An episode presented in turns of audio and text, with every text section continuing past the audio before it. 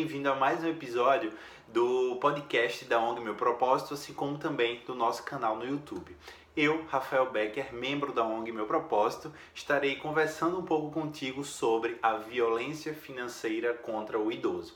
Lembramos que dia 15 de junho é o dia de combate à violência contra o idoso e dessa forma estaremos discutindo um pouco sobre o que é a violência contra o idoso com relação a se isso está previsto no Estatuto do Idoso ou não, quais são as práticas de violência contra o idoso e como evitar essas possíveis práticas. Pois bem, sabemos que está previsto sim no Estatuto do Idoso as características e as concepções com relação à violência contra o idoso. E desde já já salientamos que existe pena de alguns meses até alguns anos, dependendo da intensidade da prática de violência contra o idoso. Pois bem, vamos falar um pouco sobre violência contra o idoso, primeiro pensando o que? Qual a concepção financeira para um ser? A concepção financeira para um ser se dará principalmente com relação à sua autonomia e a característica de autonomia financeira para o indivíduo. A partir do momento em que é retirada essa autonomia, pode caracterizar um crime. E trazendo à tona essa característica, essa característica com relação ao idoso, podemos identificar o quê? Que existe sim violências contra o idoso, como por exemplo a tentativa de subtrair seu bem, a tentativa de subtrair uh, os seus rendimentos, as suas pensões ou como também diminuir seu patrimônio, é, fazer com que o idoso possa, sei lá, assinar algum documento favorecendo é, terceiros sem que ele tenha conhecimento pleno dessa prática, ou seja, o que poderíamos identificar e caracterizar como a violência contra o idoso. A subtração, é, o fato de enganar ou não deixar tão claro para a pessoa idosa o que ele está fazendo com relação ao seu dinheiro.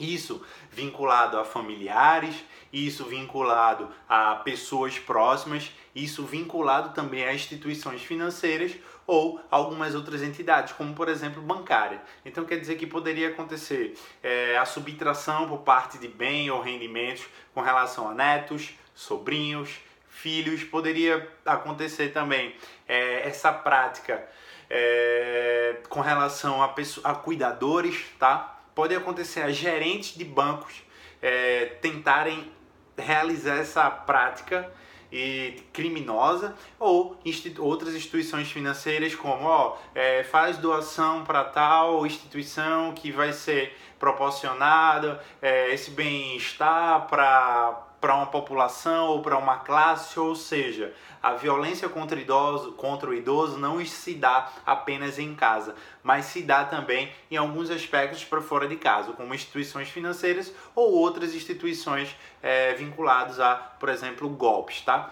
É, o que que isso pode acarretar? Como eu falei, segundo o Estatuto do Idoso, pode acarretar uma pena aí, ou multa ou reclusão de alguns meses a alguns anos.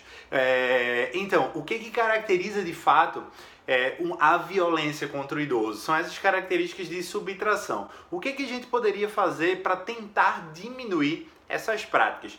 É, mais do que nunca conscientizar o idoso de que de que ele precisa ser responsável e autônomo é, e gestor dos seus aspectos financeiros e dos seus bens e dos seus recursos patrimoniais, para que assim ele possa, ao longo da vida ou ao longo da sua idade é, de, de idoso, né, da sua condição de idoso, ter pleno, ter pleno domínio das suas práticas. E vamos supor, vamos lá, vamos supor que o, o idoso precisa tirar ou fazer algum tipo de empréstimo. O que, é que ele precisa fazer para evitar que ele seja lesado? Ele, ele precisaria fazer o seguinte: primeiro, ir com alguém de confiança, tá? O ideal é que ele fosse com alguém de confiança. Vamos supor que em uma situação extrema não existe alguém de confiança, então ele vai com um apoio jurídico. É, vamos supor que ele vai até o banco e solicita algum empréstimo, alguma coisa do tipo. O que, é que ele precisa? Que o gerente seja altamente claro nas suas explicações para que ele é, tenha pleno conhecimento e domínio do que está sendo contratado. Existem casos, é, segundo o Ministério Público, segundo o SPC, que os idosos muitas vezes são lesados em alguns contratos de financiamento, de crédito consignado, porque não conseguem entender plenamente quais são os termos descritos naquele contrato e, consequentemente, termina gerando uma condição de inadimplência ou de endividamento. Então, cabe ressaltar que todas essas práticas, de certa forma abusiva, ou seja, que não expõe plenamente para o idoso quais são as características daquele contrato, se o idoso precisa, sei lá, passar algum termo, uma procuração, ele precisa estar muito bem é, ciente, ele precisa estar ciente, plenamente ciente sobre aquela prática e sobre aquela condição para que ele venha a ser autônomo no seu processo de gestão financeira. Outra característica, vamos supor que a gente detecte algum tipo de abuso, é, de, de abuso com relação ao idoso. O que, que a gente precisa fazer? indicar a delegacia do idoso ou ao Ministério Público. Para quê? Para que assim possam ser apurados os fatos e é, analisado sobre uma esfera jurídica. Então, o que é a violência contra o idoso? É a subtração ou a diminuição dos bens do idoso sem que ele tenha conhecimento pleno da sua prática. E muitas vezes o idoso tem um pouco de receio ou de medo, ou os familiares não conhecem o estatuto do idoso a fim de observar e perceber que de fato aquele, se de fato aquele é um crime ou não. Então devemos ter plena convicção, todos nós, de que essas práticas, infelizmente, são uma das maiores é, em termos de violência para com o idoso em, a nível Brasil, tá? Para que assim a gente possa é, promover essa cultura e esse conhecimento de que a violência financeira contra o idoso existe e ela deve ser evitada. Por quê? Porque a dignidade do idoso precisa ser preservada e fomentada até o final da sua vida.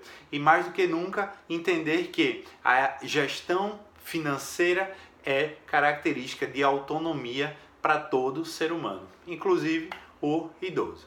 Então, cabe uma reflexão para todos nós sobre essa característica da gestão financeira para com o idoso e, consequentemente, sobre a violência praticada para com esses idosos. Espero ter contribuído. Um abraço, até mais.